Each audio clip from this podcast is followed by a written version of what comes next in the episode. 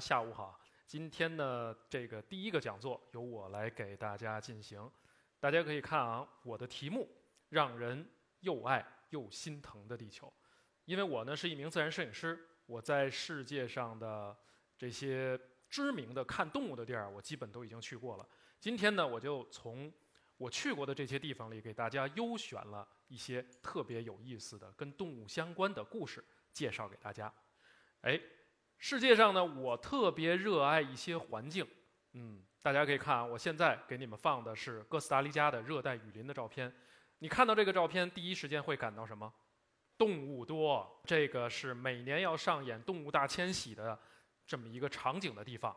然后之后，我们去到京纳巴当暗河，它在马来西亚的山打根，在这个地方里呢，在我现在的这个树木两边啊，全都是分布着各种的野生的鸟类和哺乳动物。非常的多，嗯，这个呢也是马来西亚，是在赤道附近沙拉越的热带雨林里面。我特别喜欢热带雨林，而且我特别喜欢这些生物多样性非常丰富的地方。那在我们中国有没有生物多样性如此丰富的地区呢？有，来，我去过中国的海南、云南、广西、贵州等各地，专门拍摄一些特别热血的野生动物。你们猜是什么？蛇和蛙类，啊，我是拍蛇出身的，但今天呢，这个故事里并没有特别多跟蛇类的内容。首先呢，我们把这个目标聚焦在非洲大草原，哎，这个是在肯尼亚。这一天呢，正好是日落，最远处那个山的山头是我们住的地儿，我们要住在山头上面。我们是在二零一八和一九年，我连续两年的夏天都去了肯尼亚马赛马拉大草原，目的就是要目睹上百万只动物同时进行大迁徙的一个场景。同时呢，在草原上面，我们可能看到了你们平时在动物园或在动画片里经常看到的一些大型哺乳动物。这是什么？非洲狮。嗯，但是你仔细看啊，它的一些细节，它受伤了，是不是像我们《狮子王》里的刀疤一样，脸上有一道特别重的疤？那它为什么会受伤呢？嗯，为了争夺食物，嗯，它在草原上要和它的同类、其他的狮子以及猎狗、斑鬣狗，还有很多的其他的动物去争夺食物。它捕猎的时候，这些动物也会反抗，比如它会捕食角马，那角马也会用脚去顶它，所以它身上四处都是伤疤，跟我们在动物园看到的全身干净的狮子是不是差距特别大？这个就是野外非常真实的一个场景，这个呢叫黑白乌鹫，它呢是在整个的肯尼亚，包括在世界范围内飞行高度非常高的一种大型鸟类，它的飞行高度甚至可以到一万一千米，基本上可以和我们的飞机同飞了。然而呢，它也是在整个的非洲大陆上非常大型的一种食肉的鸟类。那我们继续往下看啊，嗯。斑鬣狗是我非常喜欢的一种在肯尼亚分布的大型的食肉动物，但是很多人对它是有误区的啊。斑鬣狗呢，它百分之九十以上都是自己捕食，因为它在几种猎狗里面个体是最大的，但同时呢，它自己又非常擅长于群体作战。我们经常看到斑鬣狗在捕食的时候是怎么捕食？咬肚子和掏屁股。斑鬣狗捕食是非常聪明的。他们会找这些食草动物的弱点去进行进攻，但我个人喜欢斑鬣狗不是这个原因，是因为它强大的咬合力以及超强的胃酸。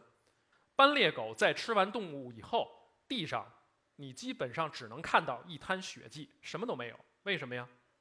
它把骨头和皮毛乱七八糟的东西全吃了。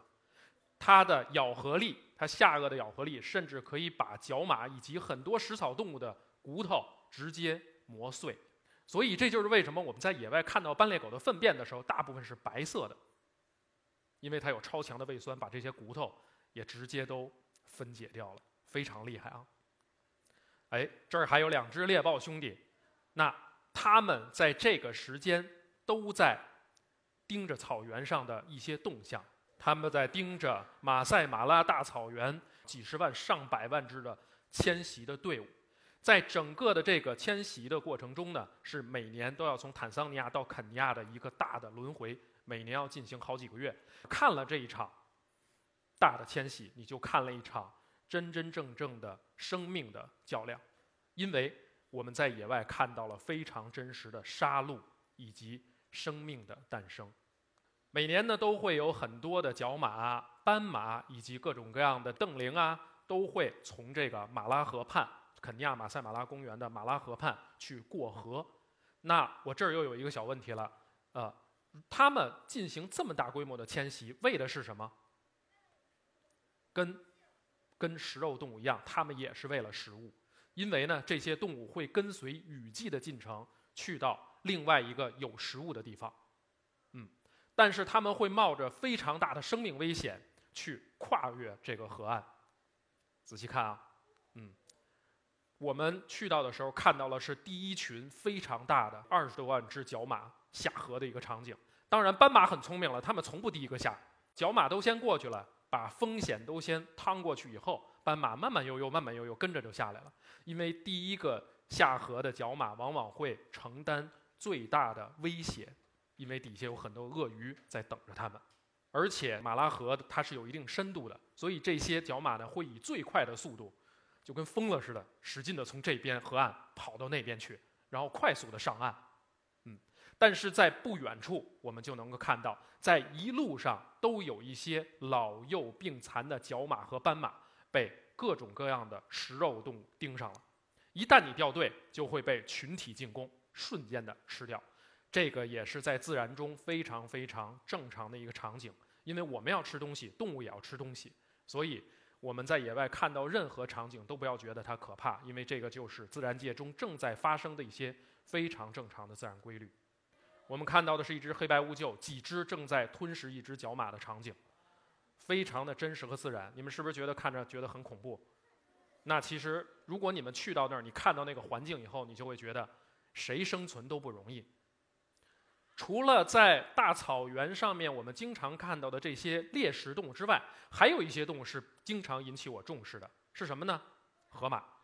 河马在非洲有一个冠军的名号，河马是非洲的杀人冠军，每年平均要杀三千多人。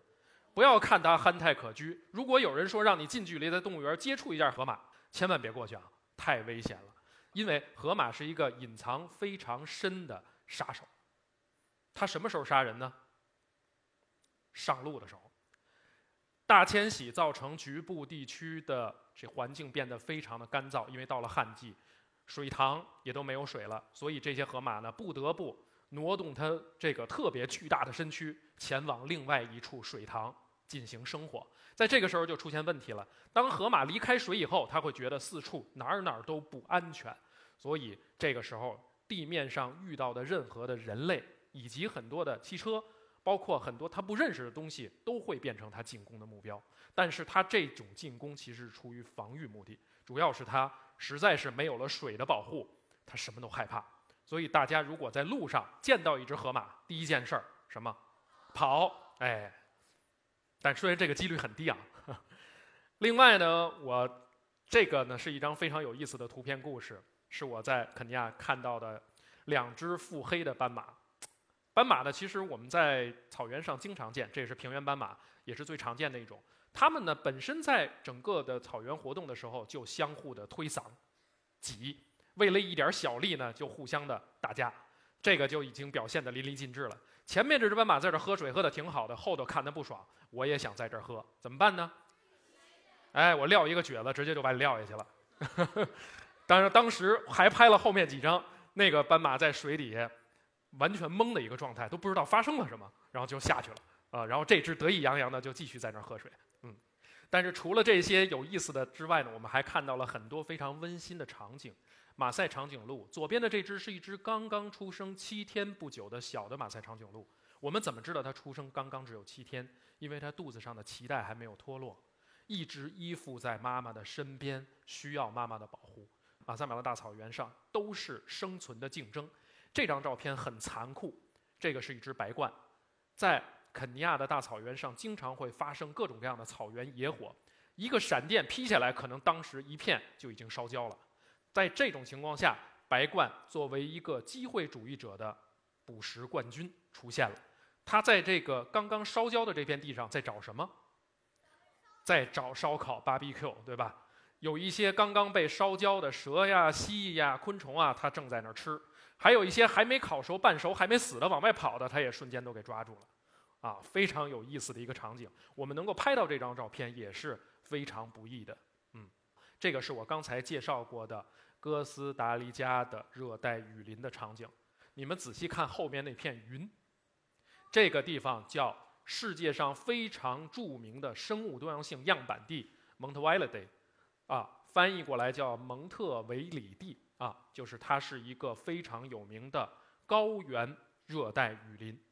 也叫云雾林，这个地方呢，全年三百六十五天有二百七十天在下雨，所以而且呢，正好这一片雨林啊是在迎风坡上，所以总是下面的风在往上吹，它这上面的这个云就永远不会消散，而且上面的小气候呢又变得很好，不停的下雨，所以形成了自己独特的一个水汽系统，就是我刚才说的生物多样性极为丰富的样板地。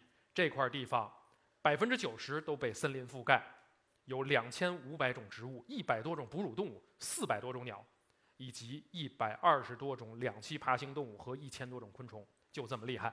而且呢，在这个地方也是占整个哥斯达黎加分布鸟类的接近百分之五十了。二零一九年的数据统计，哥斯达黎加拥有鸟类九百二十八种，在上面就将近有四百种。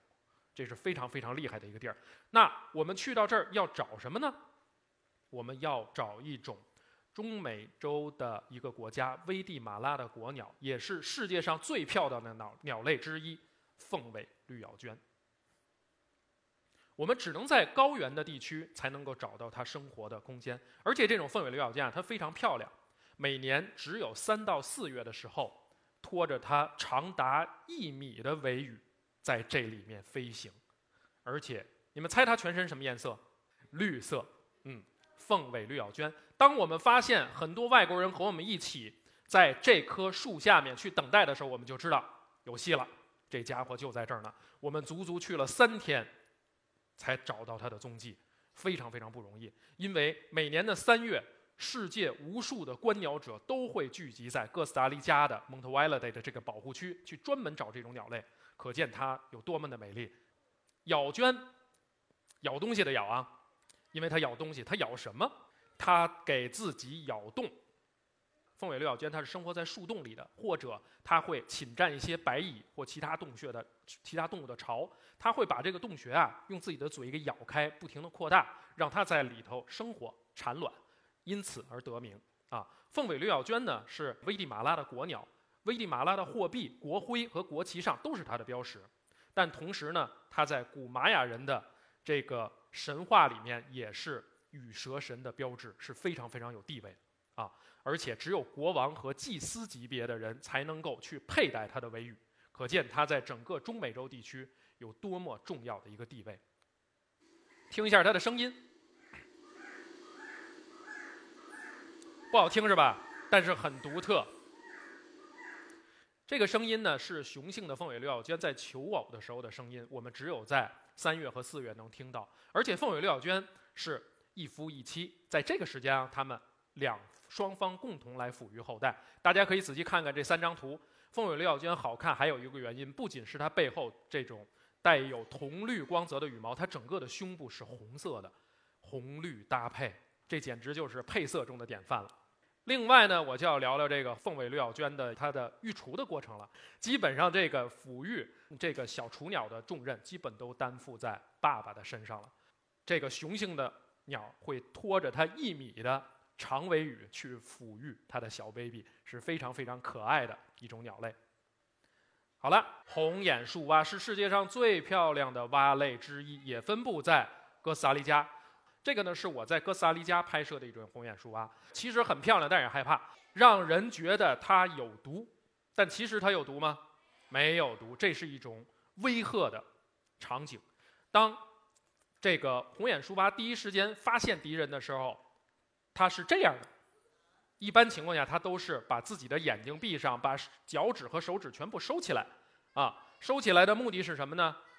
告诉别人我是一片叶子，但是真正遇到了一些威胁的时候，瞬间把眼睛睁开，然后把自己的四肢打开，自己侧面的这个黄蓝色的格栅以及红角红眼睛瞬间就张开，第一时间他的敌人就懵了，然后就害怕了。他用这个时间让自己逃跑，而且呢，这种红眼树蛙呀，还会根据环境来改变自己的颜色。不仅变色龙，我们常说的在分布在马达加加的 B E 会改变颜色，它也会，但是它改变颜色的时间相对会比较长，大概需要四到五分钟的时间，好吧？好了，后面呢，再给大家介绍一种小的蛙类，我要给大家介绍的就是苹果中龙草与中龙草鸡蛙之间的故事。这个苹果中龙草一个苹果那么大，而且是一个小苹果，大概也就十厘米左右。但是这种猪笼草有一个特点，猪笼草没有盖儿或盖儿极小，盖不上。但是我仔细观察，就在这些猪笼草的里面发现了蛙卵，嗯，因为长期的在热带雨林的下雨，让这些瓶瓶罐罐里面都积满了水，那就有意思了。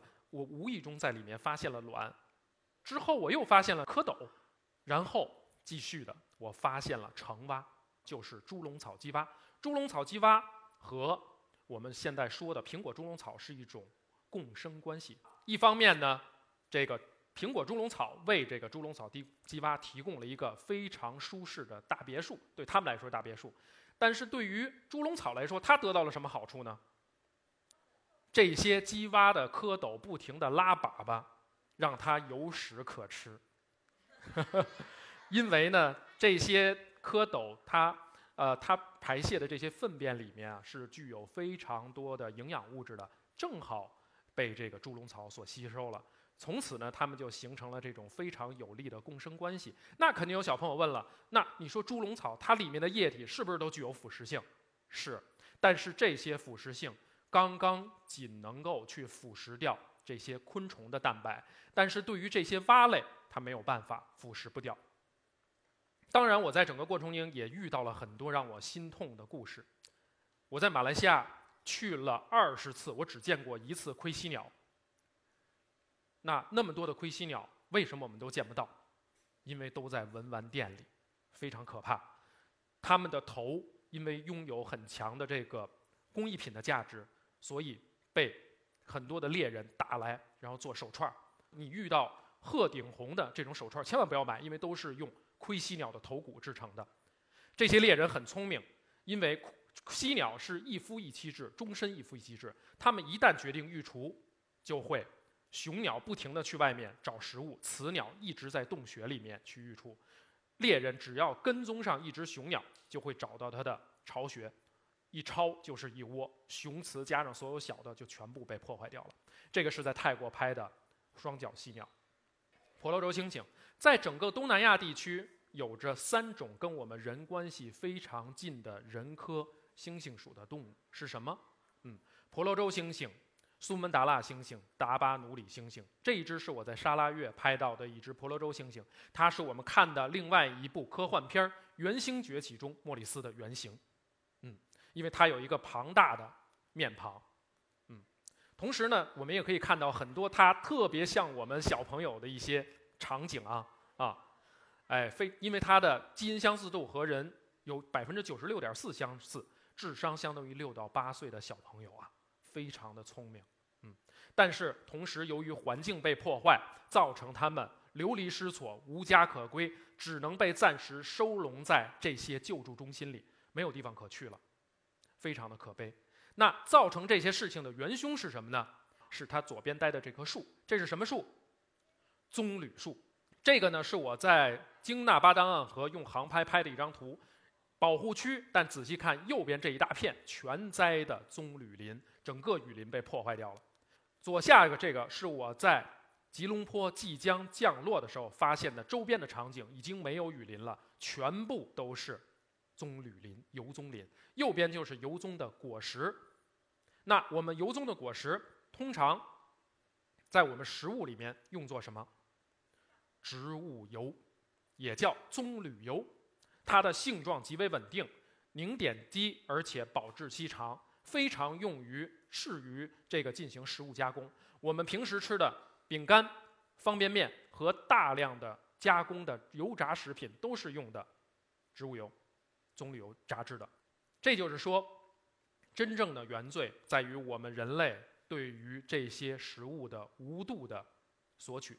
所以在生活中，我们可以尽量的减少这些食物的摄入，尽量多吃一些大米饭，多吃一些蔬菜是非常好的。右边这张图可以忽略啊，因为当时实在没有吃的了，只能拿这个，只能拿牙刷来吃吃面了。如方便面虽然是很少的一种食物，但你要记住看一下它是否是非油炸，尽量买一些非油炸的食物，尽量减少我们对植物油以及棕榈油的消耗，这样就能够减少很多热带雨林被破坏，这些动物也就都有家可归了。最后一句话，我们人类在自然面前非常非常的渺小。我希望各位同学们和我一样，热爱野生动物，热爱自然。从你们的身边做起，好吧？谢谢大家。